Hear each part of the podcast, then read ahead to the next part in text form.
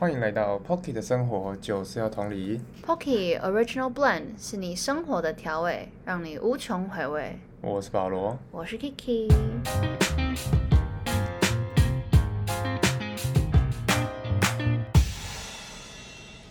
然后今天第十三集，其实我们原本是想要聊音乐跟 hip hop，也不是我们啦，我啦，我自己单纯是想要聊音乐跟 hip hop，但是我今天后来决定不要了，因为我觉得最近有发生一些更重要的事情想要聊，嗯，就是我想要聊一些健康跟信仰之间的关系。嗯嗯，所以那叫什么啊？我们要有一个 caution？就是哦，以下内容会含大量嗯信仰成分。哦，对了，因为哦，我们要应该说这样啊，我们会接下来要聊的话题，我会讲到比较多台湾关于关于台湾佛道教相关的话题，所以大家可以斟酌收听。嗯嗯，如果不是你们相关信仰的人，可能会感到不适，那么就请斟酌观赏。是，好，那么我们就开始吧。好，那么其实今天呢，主要是想要聊我自己这一两个礼拜发生的事情啊，因为呢，我最近的健康比较堪忧一点，就是前阵子是因为胃痛的关系，然后就是周末整个都很不舒服，吃东西都吃不下，然后甚至瘦到七十公斤、七十一公斤这样。然后呢，本来已经好一点了，本来以为是什么，呃，肠燥症，就发现医生在乱讲，肠燥症是一直跑厕所，那我是一直便秘耶，哦你，发现医师乱讲，然后反正不管了，反正幸好是后来好了，就是有比较好一点，至少吃得下一点东西。然后呢，再过一个礼拜之后呢，发现自己是头很痛，就是早上起来之后头很痛，然后一整天都没有好，即使吃了各种止痛药。你要知道，我们家可是超级多止痛药的，Kiki，你可以帮我 vouch for me，对不对？可以是一个标准的药头。对我是很多药的，你要什么药，我基本上这边都有。对，就就是因为吃了各种不同的药都没有好，就让我觉得更担心了。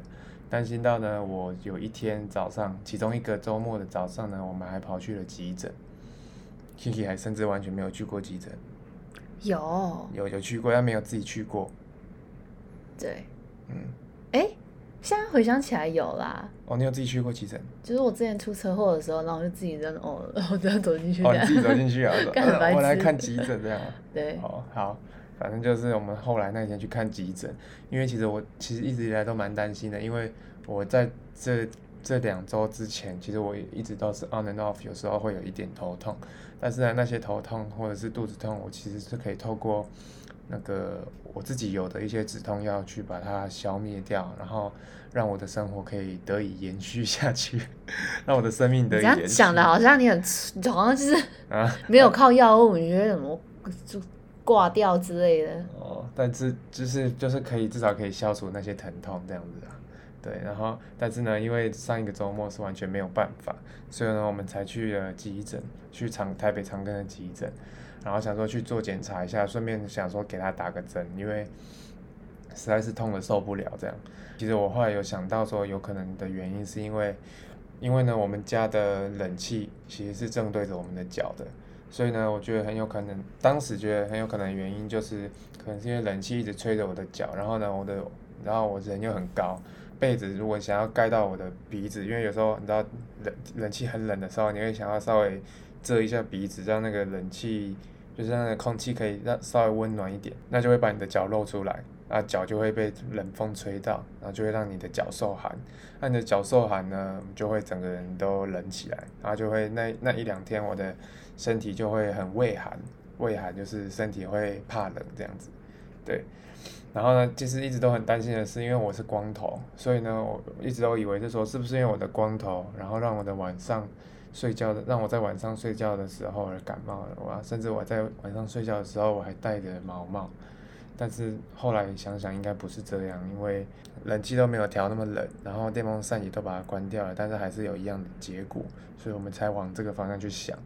总之呢，后来我们去了那个急诊室之后呢，我们就是给他打了止痛针，然后也去照了电脑断层，然后也领了一些止痛药回来。千幸万幸的是，那个电脑断层结构出来是没有事，也就是没有结构性的伤害。意思就是说呢，我们没有我的头没有肿瘤，也不是因为有什么恶意的东西在里面，然后让我的头痛的。那这个至至少是不幸中的大幸，这样。嗯，可以跟大家补充一下，就是其实保罗他会剃平头的原因，是因为呢他有那什么圆秃。对，我的圆秃。嗯，那哎，圆秃有另外一个字，什么鬼头？鬼头头？鬼剃头？你怎么想会是鬼头头？对，鬼剃头。对，嗯，然后呢，反正因为呢这样子，所以他会有呃，就是头上会有部分性的秃头，然后他就后来就决定说啊，觉得这样子看了也很烦，所以。就干脆把它全部都剃掉，然后才会变成现在的光头。那其实你变光头之后呢，你头上的任何变化就变得就是就看得很明显啊。对。然后他呃原本都好好的，就是一个就是光溜溜的头，然后是一直到好像前阵子的时候，然后呃反正就是他头上就会开始出现一些红点啊，一些红斑。嗯嗯，然后才会觉得说，哎，那会不会是可能脑？脑的内部有一些状况啊，是不是脑神经还是？对对，压到还是什么的，然后或是就是，反正我们就觉得说，或或许是因为脑脑里面的一些组织的变化，然后让它浮现出来，对，浮现红肿，然后又头痛，对，但反正幸好不是啦。对，好，那么急诊这件事情就到这边，就是我们后来有领了一些急诊的止痛药回来。总之呢，我们以为就这样子没事了，殊不知呢。就是在那个礼拜，就是上个礼拜之后，还是持续性的那个礼拜有一直在头痛，但是我一直很舍不得吃那个止痛药，因为我觉得那个止痛药好好好好用哦，然后就觉得说，但是我他没有给我开很多个，好像那时候上个礼拜最后只只剩下四个还三个三颗这样，我就觉得啊，可是非逼不得已，我好好舍不得吃哦，然后我就一直忍耐我的头痛这样。直到后来，我上周有回台中，就我的家乡在台中这样，然后回台中看，看医生，就是我到台中去看台中的神经内科这样，因为那个神经内科是我妈妈之前她有长鼻舌，然后那个神经内科把她看好，然后她想说还不错，所以就带我想说去看一下，然后那个神经内科的医生跟我说，你是不是会忍痛？然后那个痛不要忍，那个。你就是要吃止痛药让它好，不然的话，就是它可能会一直恶化这样。哦，真的啊。嗯，对。然后，因为呢，呃，像现在，其实我老师跟大家说，我们的那个电子病历系统真的是非常的超级厉害。就是我不是说我上个礼拜、上上礼拜有去做那个电脑断层嘛，那个诊所的朋诊所的医生啊，竟然也叫得出那个电脑断层的图。然后叫出来之后，还可以像那个医生一样在那边滚轮滚滚滚，然后可以跟我妈介绍说：“哎，这个电脑断层啊，这个是我的脑啊，这是鼻子，这是眼睛，你看这个都没有问题啊，这个白色的是你的骨头啊，这个是你的大脑什么之类的。”其实现在这个电子病历系统超级厉害的。哦，可是你想一想。就是你你你真的你好好的想一想，我们到了这个年代了，假如说我们连这种鉴宝快通的，我先说一下哦，鉴宝快通的 app 超烂，烂到不行。然后，但是我觉得，假如说你连就是这种病例的资料库你都没有办法把它建制起来的话，那代表说我们台湾其实这些真的是蛮落后的。所以是幸好我们就是有办法做到这样子的啊。但也没办法，其实老实说，到底台湾的鉴宝有没有钱呐？我都很怀疑。哦，对吧？你看我做那个电脑断层，其实后来去问啊，那个电脑断层，如果你自费要花八千块，但是我那个时候是用门诊费去去照的。哦，真的假的啊？就是免费去照电脑断层，你这样看健保帮我付了那八千块，我心都觉得很不好意思。不会啊。哦，好了，反正没幸好是没事，对，反正就心里。后来我们就去照那个，啊不是照了，后来我们就不是去那个神经内科嘛，然后他他就跟我说，以我这个痛的方式啊，因为我是在我头的两边痛，上面上面两边痛，然后还有后脑勺会痛，这个痛的方式，他说有可能是偏头痛，然后偏头痛呢，其实有很大的一部分是遗传的。原本那个医生就问我说：“哎，那这样你家人有偏头痛吗？”我妈就站在旁边说：“哦，我我有，我是妈妈，我有偏头，我也有。”对，然后他就说他他自己也知道说偏头痛这个事情，他真的是也是会困扰他很长一段时间，因为他有时候因为我妈妈她是做证券相关的行业，所以她早上八点去上班之后，然后收盘之后，如果公司没什么事情，她基本上两三点就可以回家了。算算这个工时其实还不错了。还不错啊。嗯，八点到三点这样，三点回家之后他就整理一下，他还可以去逛个百货公司。如果没什么事，他就回家睡个午觉。他说有时候睡个午觉起来，就真的就突然头就是痛，痛到会想吐。真的，所以其实你妈也会。对，她也会。所以，所以这个痛到想吐这个事情，痛到干呕这件事情，有可能就是偏头痛的痛。嗯，对，就是痛到受不了这样。然后反正呢，他就说他他说现在他就会先开一些偏头痛的药，就是让我帮我保养我的头痛，whatever that means。反正他说保养我的头痛，然后再开一些止痛药给我备用。他说如果你有痛的话，你就是吃，不用再忍耐了。毕竟我是一个很能忍痛的人。反正他就多开了一，他他是擦药的吗？不是吧？他是给你吃的吧？不是，都是吃的。对，嗯，对。然后呢，反正这个神经内科的药就到这边。然后呢，其实就是这个头痛哦，真的是影响了我很多，因为我甚至就是因为我现在有在实习嘛，像每个礼拜会去四天，然后到时候呃我请了两天假都一直没有好，然后就是后面两天去的时候也都一直很难专心这样，然后一直其实让我觉得心理压力很大，因为我觉得我没有把我自己身心里都没有准备好，我就去上班，觉得好像没有。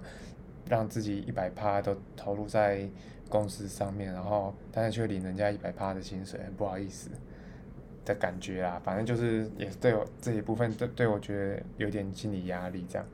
然后呢，总之星期天的时候就是那个周末嘛，星期六去看那个神经内科。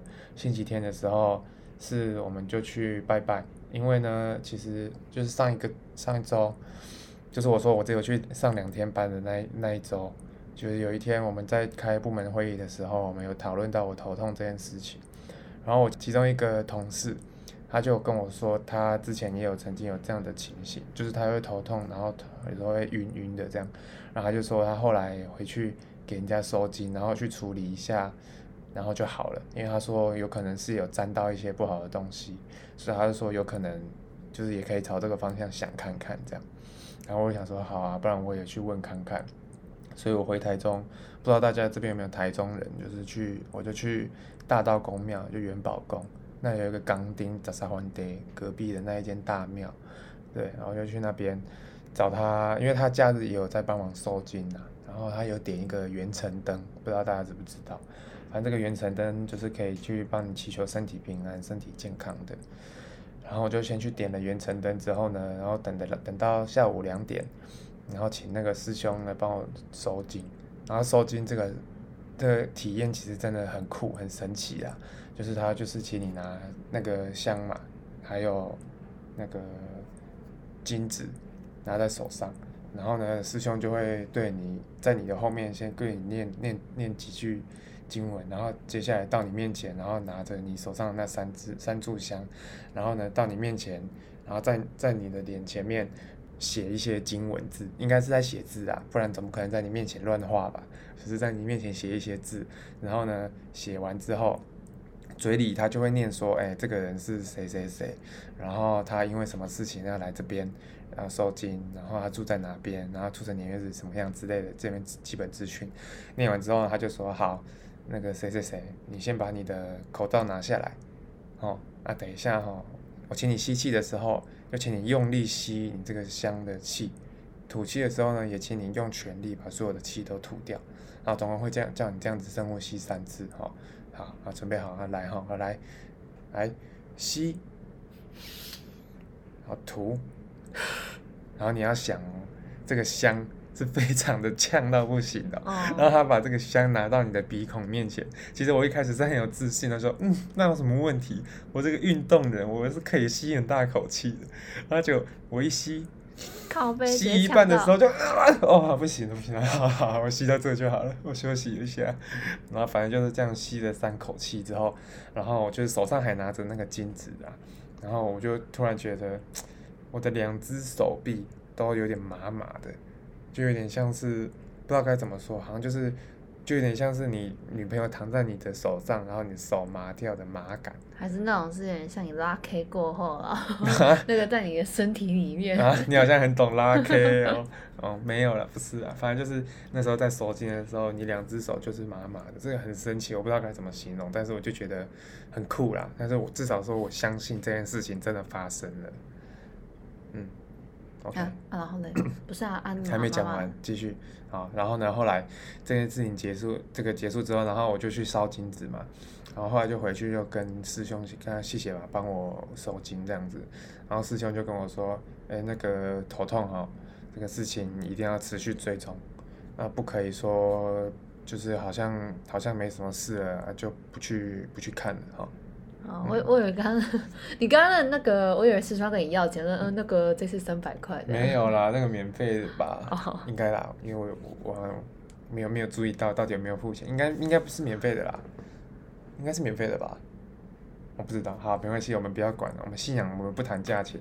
好，反正收金这件事情就这样结束了。后来我们就回台北了，回台北的那个礼拜一，礼拜一早上，因为就像刚才 Kiki 说的，我有那个原图嘛。我除了其实除了圆突的问题之外呢，我是胸口还有红斑，就是我胸口的红斑之前就有看过又复发，那它这个其实是叫做环状肉芽肿，后来去看说，其实如果这个越长越多的话，会变成环状红斑。之前的治疗方法呢是它会做切片检查，意思就是它会切一小块你的皮肤，然后来做检验这样子啦。之前的做法是把它切下来之后，过一两个礼拜去把线拆掉之后，哎，很神奇的，你的环状红斑就好了，就很奇怪。我在想，应该是因为说你把那个皮皮肤割下来，然后白血球就会冲到你的胸口那边去，想要把你那个被拿走的那个皮肤的伤口治好，然后顺便你的那个红斑也就顺便被把它治好了。我们有没有一些医生的，就是医科的观众可以？对，可以顺便可以跟我讲正确的知识。不知道到底是不是这样？对，反正就应该是应该大概是这样的概念。对，然后反正我就去去那个台大医去看我的看皮肤科，看三个东西。第一个是我的圆突，第二个是我胸口的红斑，第三个是我的脸上有一些红肿，但是不知道那是什么东西，就对了，那就有点像红斑，但是会肿肿的，所以就是红肿。脸上的红肿，但又不是痘痘，对，反正就是去看这三个东西。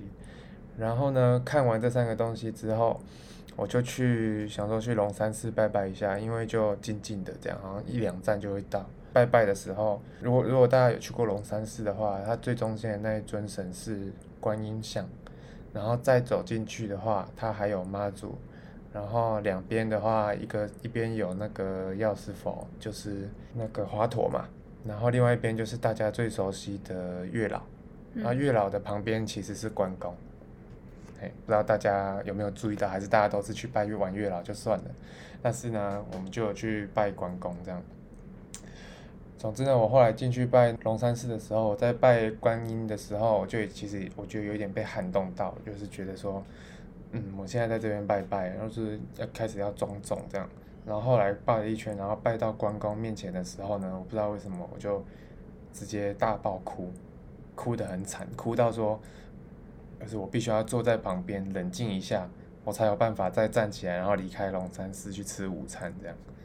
这这件事情是我没有办法解释的，就是我不知道为什么我会就这样在那里哭了起来。但是至少说，我觉得应该是有一点感应，这样。对，为什么我会觉得说我对关公这么有感应呢？其实是因为。就是我们家的背景哈，是我爸爸，因为他之前是做生意的，所以呢，他之前会拜关公拜比较多。然后我妈妈她那边是拜妈祖啦，所以其实我们小时候就会拜关公，然后甚至我爸爸还跟我说过，关公算是我的干爹这样。为什么？就是不知道，就是那时候还小啊，所以所以他就这样，他是这样子跟我讲的这样，所以我就一直都一直一直这样相信着，甚至我们家外面有一个庙。是叫重生堂，然后他拜的主就是一楼的主神是也是关公这样，对啊，所以我们就是也是会继续拜关公。后来回来回家之后，就我妈妈就跟我说，她会帮我去做卜卦，因为她其实很担心说是不是因为台北的这个租屋处的关系，然后让我的身体出了这么多状况。卜卦的结果是不是租屋处的关系？是因为我这一两年有冲到水上，不可以去淡水或者是那个日月潭。然后我妈说，她那时候听到这两个的时候，马上就吓一跳，因为我这六七月才刚去完淡水跟日月潭，只差没有讲到说要不要去不要去小琉球而已。对啊，然后反正就是因为我有冲到水煞，是什么意思呢？意思就是说，我到水海边、河边、水边的时候呢，很容易会被水鬼盯上，然后呢，他们就会把我的元气给吸走，那么我的身体就会变得比较虚弱。原因是这样，对，而且最惨的是什么？就是我们又住在河的附近，我们就住在河滨的附近，然后我有时候又会去河滨跑步。所以就是说，我有时候跑步的时候，原来我的元气都一直在被吸走。边跑边吸。对，我一直以为我在储存元气，殊不知我元气都是在被吸走的状态。对，反正是这样子。除此之外，他说我还有动到一点土煞，就是我们家附近其实也有在盖房子，所以土煞跟水煞我都稍微有一点冲到。哎，然后我妈妈也说，她那时候在卜卦的时候，那个师傅有跟她跟她讲完我的地址之后。她就说：“哎，你这个地址，那你旁边不是有某某大庙吗？某某宫吗？”然后我妈妈说：“哎，对，你怎么知道？”她说：“对啊，那个宫里面，它里面哈有一尊关公，然后其他的神当然也要去拜，要去召会一下，但是里面的那一尊关公，只有那尊关公，他可以帮你去化解你的那些煞。”然后我心里想说：“Oh my God，there is 关公 again。”嗯。Oh damn！然后我就想说：“好。”那那那这真的是这个缘结定了这样，然后就是就想说好，那我就是一定这两天我就要去找关公，然后请他帮我处理这件事情。然后除此之外，其实还有另外一个更神奇的事情，就是呢，因为头痛这件事情跟皮肤病的事情，其实也是困扰了很久，然后困扰到我的心理压力很大，然后让我也觉得对我身边的人不好意思，很愧疚啊，就是带给他们就是一些困扰。这样，所以呢，其实我有就会有一点想要走一点偏门的，偏门好像有点有点怪，不是偏门的，就是会想要走，比如说矿物啊，或者水晶，我会想是不是磁场的关系，然后可以用磁场的方式来调整我的身体状况，然后我就有去查一些水晶跟矿物相关的资讯，然后呢，我后来就决定要用黑矿石、黑曜石、黑曜石。要用黑曜石来帮我吸走我身上的病气跟晦气，然后来安定、安镇、镇压我的心心灵这样子啊。因为我们家附近就会有就有一些类似这样的店，在上个礼拜五，上个礼拜五意思就是还没有去那个看神经内科，也还没有去大道公庙收金之前，我们就在吃完晚餐之后。然后去逛了三间的水晶店，进去第一间水晶店之后呢，我们就一样嘛，先瞄准了黑曜石，然后 Kiki 呢，他就看到了一个这个黑曜石刻成的关公，嗯，而且只有一个，然后就挂在那里，只有一个没有错。然后呢，我原本一开始就觉得要吗？要买吗？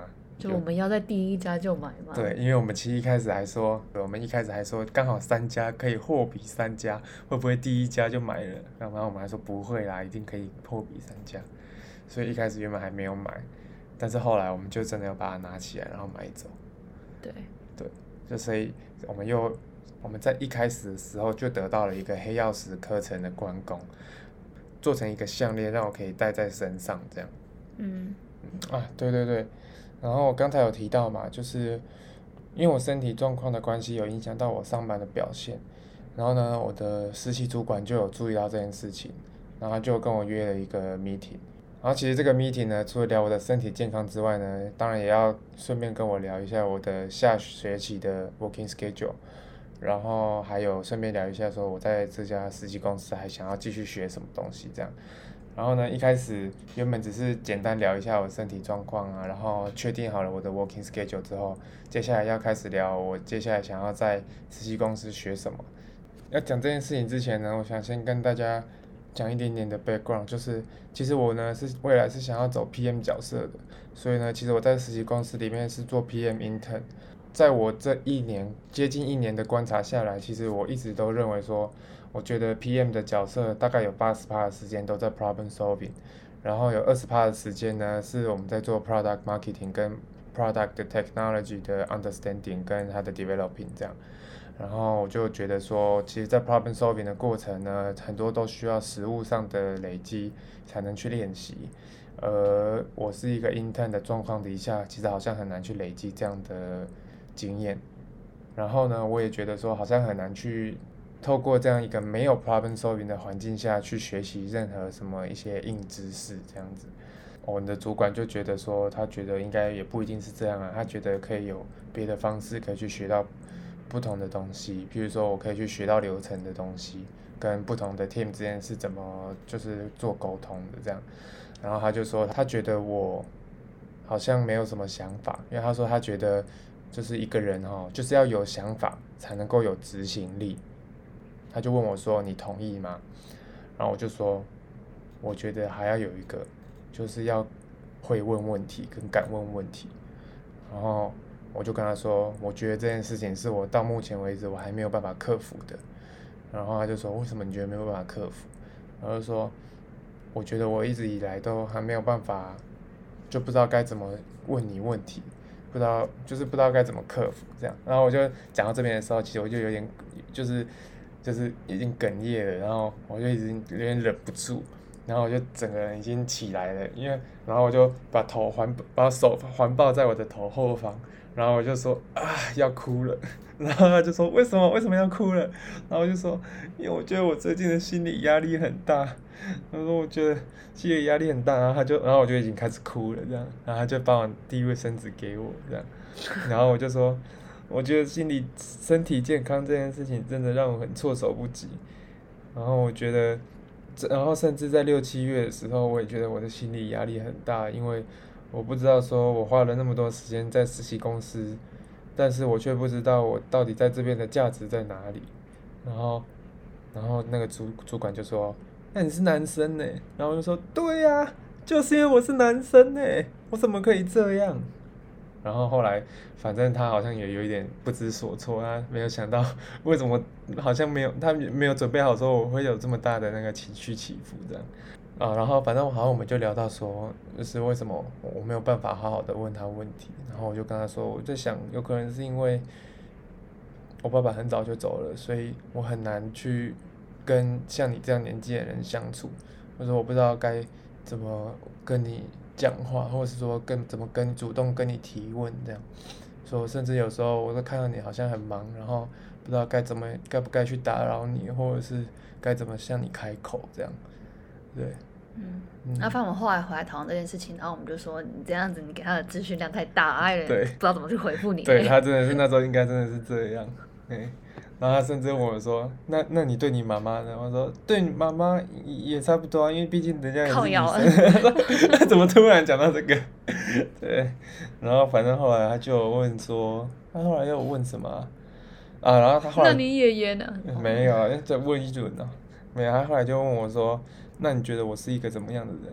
他问我说：“我觉得他是一个怎么样的人啊？”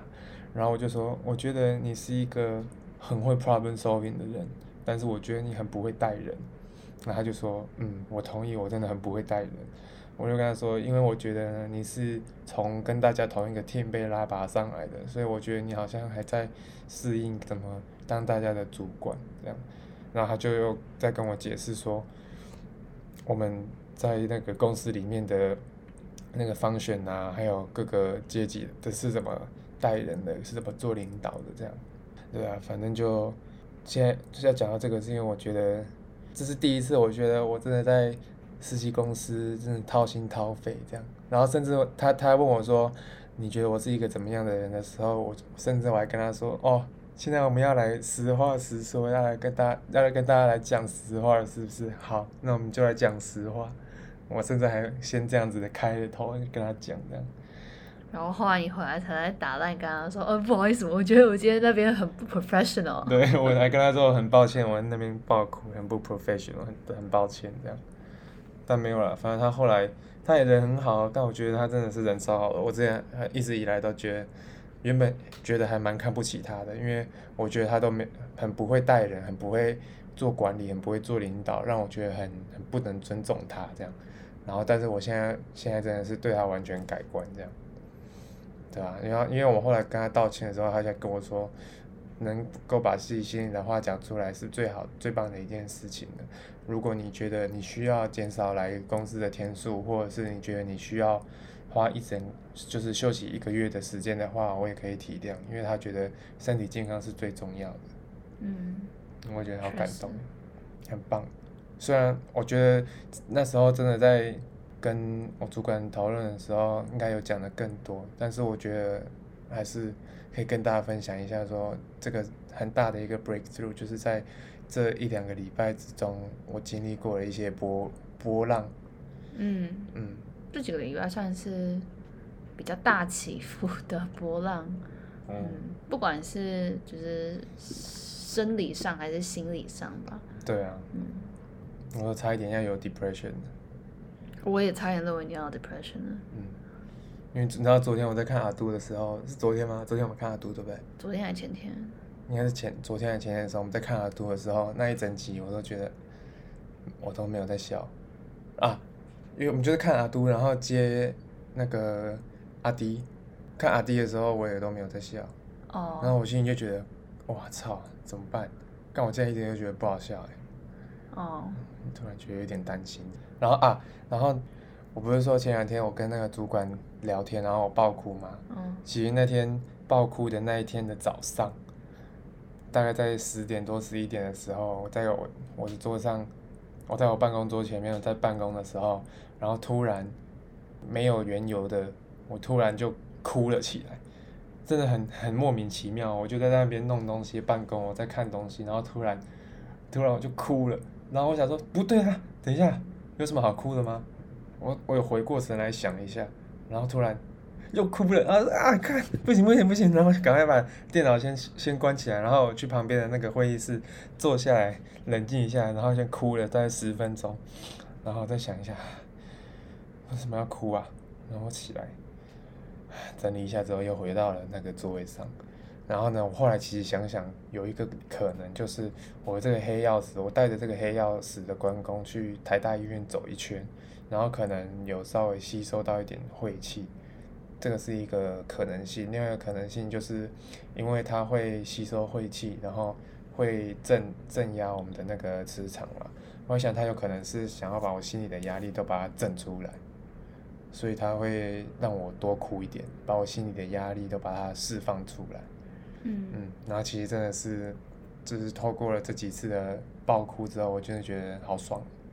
嗯嗯然后反正我觉得我我也想要趁这个机会跟大家分享一下说就是身为一个病人，真的其实心理状况大概是怎么样啊？就是觉得对自己很愧疚，也对身边的人很愧疚，因为其实自己也也很不想要这样，就是就是你也不知道说为什么之前会那么多没有注意到的地方，然后让现在的自己变成现在这样，然后那么生理上面那么痛苦，然后心理上的压力又很大，因为你没有办法一百分之一百的准备好自己在大家的面前出现在大家的面前以外呢，然后你又会让你身边就是爱你的人就是担心你，然后会觉得说就是不知道该怎么帮你这样，然后看到就是你身边爱你的人这么看你的时候，这么对你想的时候，你又会又会更对他们不好意思，然后当他们在关心你或者是尝试的想要帮助你的时候，看到他们的无力感，你又会觉得很很拍谁。但是你又无能为力。对，反正我就觉得可以的话，大家照顾好自己，不要当一个病人。你自己是讲讲到快哭是不是？对我 讲到有点哭了。好，换你讲。那我们下来聊一点其他的，让你就是冷静一下。好，好好，那反正我们今天就有去拜拜，然后也是去我们附近的，就是刚刚提到那个大宫去拜，嗯，然后也就是有稍微绕了一下，就是他的黑曜石，嗯嗯，然后以及哦，我之前呢也有，就是因为我自己也还蛮，嗯，应该说我们家里的话，还蛮多护身符的。对啊，我自己身上会带很多护身符，因为我很信这个啊，我超信的。嗯然后呃，反正我今天也是拿着我的护身符，然后去那边绕了几圈，这样。嗯，嗯，那其实我蛮好奇的，我其实我蛮想要聊这个关于信仰跟拜拜的话题。就是像我自己是小时候，嗯，其实我觉得自己觉得没有很频繁的去拜，但是我觉得我至少一连一个月一到两个月内会去拜一次，一个月内至少会拜一次啊。嗯，对啊，然后之前教我的就是说要跟神明说我是谁啊，然后住在哪边，然后跟神明说希望可以保佑我平平安安、健健康康这样子，然后就可以拿着香敬礼三下，然后上去插香，然后再来就是等就是跟你一起去拜拜的人拜拜完讲完，然后再移到下一个香炉，或是再移到下一尊神神像面前继续讲类似的话。因为小时候你还不懂，这是不同的神像代表的意义是什么，所以你就都讲一样的话，嗯，对啊，所以小时候大概学习拜拜是这样的状况。我还记得小时候的时嗯候，因为那个，然后他不是在讲说，哦，你要跟那个神明说你叫什么名字，然后你住在哪里啊，这样。然后因为我们家的地址其实有点长，哦，然后那时候我跟我爸妈一起来办，然后想说嗯我讲地址讲到一半，然后我爸妈就就是已经开始，你知道，你讲完一段话的时候，已经是对对对，已经要离开了，然后想说啊哇哩嘞，然后就 一直讲到一半呢。然后想说嗯谢谢，然后就赶快跟着走。谢什么？生命真的有知道你要干嘛吗？对，反正我小时候就是这样子度过。那我们家的话，就是因为我们其实家里有摆那个论神坛、啊，对对对，神坛。论坛哦，PTT 哦，哦然后呃，然后我我爸啊我爸他是每天都会摆，他每天早上都会起来，然后就是摆，拜三下，嗯然后会呛吗？啊，看什么？就是就是有一些有一些家里面会就是放那个品啊，早安？不是不是不是，就是它有一个特殊的法器，然后把东西放一放，然后拜拜完之后插香，然后会锵那我们家应该没有这哦样，好我们家应该没有到那么虔虔诚嘛。哦，对，但反正我爸会做这件事情，然后我们也是就是会去拜拜这样。嗯嗯，对啊，那、小时候爸妈是怎么教你？也是一样啊，就是走到前面，然后就是你就要拜，嗯。然后跟他讲说你是谁，然后你住哪里，嗯。嗯，然后但是长大之后，我就自己就用我自己的方式去讲，因为呢，我觉得他们都会讲的好像你要很虔诚什么的，那我就觉得说不一定要是以就是哇怎么样啊正式的口吻，对啊对啊啊！对我这人之前还跟跟我说，你妈就叫你说跟神明讲话要尊敬一点。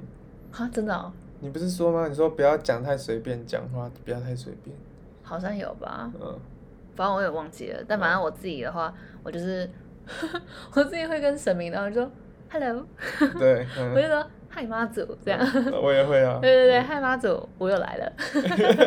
然后，假如说我们今天有带一些就是东西要去供奉的时候，我就说，我今天有带我最喜欢吃的那个。零食们，对对，给你你可以吃看看看你喜不喜欢。哦，好，对啊，你多吃一点啊，对对对，然后有时候你知道，对希望你会喜欢。对对，然后然后太太快拜回来的时候，然后他就想说，不知道你吃到哪里了，吃到哪里啊？但是我可能要先拿走，哦，下次再带一些东西来给你。下次带带带新的东西给你。对对对，尝试一些 new 的。对，我也会这样，我也是跟他说，哎、h e l l o 妈祖，我你我是谁谁谁，然后我住在哪边，然后呢，我之前都是在哪一个宫庙跟你拜拜啦，啊，那我今天、哦对，我会跟他讲，因为我其实我们就会有时候会固定啊，不是吗？说固定都会某一尊神，你都会固定在某一个地方跟他拜，比较长啊，比如说，比如说我们就，比如说龙山寺，我们就会比较常跟观音观音拜嘛，嗯然后像关公的话，我也是比较在我们家外面的那里拜。妈祖的话，除了我我们家外面的那一尊之外，也会在就是我阿嬷家附近，因为我妈妈她会带，因为我妈妈是那边的家里是拜妈祖比较多，所以呢，她也会带我去阿嬷家附近的妈祖庙拜比较多，所以我也会跟她说，哦，我都在。哎，阿嬷家附近的那个妈祖庙跟你拜拜啊啊！今天就因为我有回台北，所以在这边跟你拜拜。他的神是不是不一样的吗？我都会把它当做是就是同一个哎、同一个人啊。对啊，就同一个观音啊，就是在家里我拜的观音，跟我在龙山寺拜的观音，跟在这边拜的就一样啊，只是我是跟他说，我们现在地理位置跑到别的地方去了。哦，对啊，我就跟他说我在这边跟你拜啊。啊，在台中的时候会跟他说你要保佑我台中家啊，哦在台北你要保佑我在台北的家，他说希望你在我保佑我台北家的的人呐、都可以平平安安、健健康康的啊。哦，对啊，啊，希望今天带带的零食啊，你多吃一点啊，希望都是我很喜欢吃的东西啊，啊希望你可以赶快吃吃饱啊，哎、啊，谢谢你啊，然后就拜三下，保佑保佑保佑，然后就，哎、插香，哦，有趣吧？但我觉得应该大部分人拜拜应该都长这样，跟我们一次应该差不多啦。但是我觉得有一些不同的点是，有一些人他会念出来，有就有一些有一些 alternative，就是第一个是你的眼神，你你会打开眼睛吗？你会看神明的眼睛吗？还是你会看你会看地板？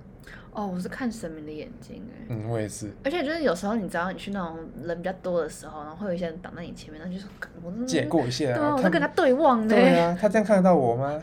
对对反正我就在移到一个我看到他的地方。嗯，嗯，对。然后第二个是，你会把你说的话念出来吗？念得出声音吗？还是你会对嘴吗？还是你会气音？哦，我不会念出来，嗯，我也是在心里念。但是我发现我不念出来，我很容易被念出来的人影响。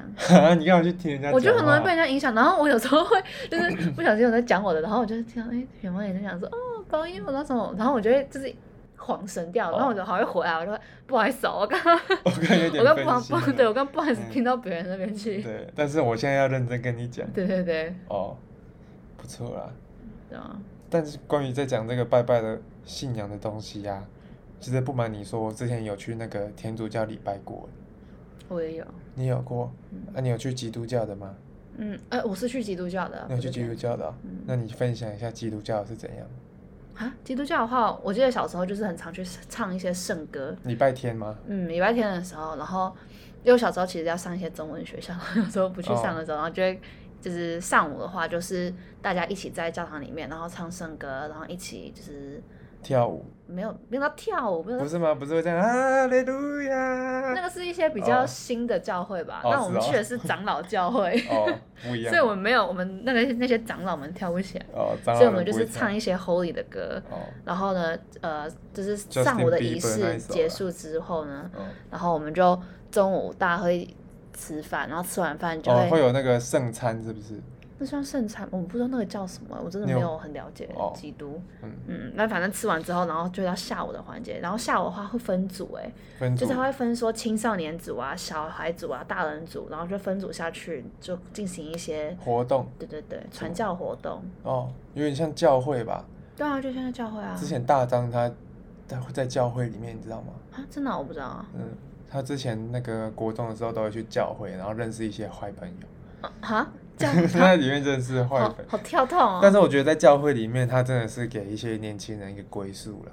是啊。对啊嗯，但是你们是下午在里面办一些跟基督徒相关的活动，对对对，他可能就会跟你讲一些基督里面的故事啊，然后让你更嗯了解说，哎、这些故事的来源是什么，哦然后唱歌这样，哦，然后下午继续唱歌啊、对啊，一直唱歌。哦，好，然后呢，没有没有然后下午结束之后就回家了，对，就是看说会会不会有活动，有时候会一起在一起去吃晚餐，。嗯，然后有哦些就会就各自回家。那、但是在教会里面吃吃晚餐，没有，就是大家去外面吃哦，嗯吃晚餐。出。哦，那我可以分享一下我那个天主的。天主的话，他们是叫弥撒。弥撒的话是他们礼拜天早上，因为天主教跟基督教，就我所知最不一样的就是他们的十字架。天主教的十字架上面会有基督，呃，耶稣基督挂在上面，嗯，然后基督教就是纯十字架。嗯，对，这是他们的不同。如果大家好奇的话，你可以去看一下什么丽婴仔婴儿房类似。哎、你知道我之前不是念文藻嘛，然后嗯，我们呃之前住宿的时候，每一个房间里面都会有一个十字架。对十字架，然后因为呢文藻是天主教的，哦，嗯，所以就会有一个就是有一个上面有个人基像督，对对对，在上面。嗯，然后呢，就传说中，只要你看你你们那个房间里面，你的那个耶稣像越大，就代表说你那个房间就是有一些呃不干净的对东西。对对对对，或曾经有一些，哇，好恐怖哦！对啊，因为他要保护，对对对，更保护这他要把它就对了镇住这样。Oh my god！啊，你们还真的会比较，啊，上来量一下。我们不会比较，但是我们就会看那个，哦，好像好像真的比较大哦，是哦，哦，反正大家可以去稍微注意一下，就是大家在看那个国外的恐怖片的时候，如果上面有掉基耶稣基督的话，那那个就是天主教这样。然后呢，天主的弥撒呢，我记得当初因为我不是天主教徒，所以呢，他们那时候也是一样，他们是用讲道的方式，就是他们会讲说，哎。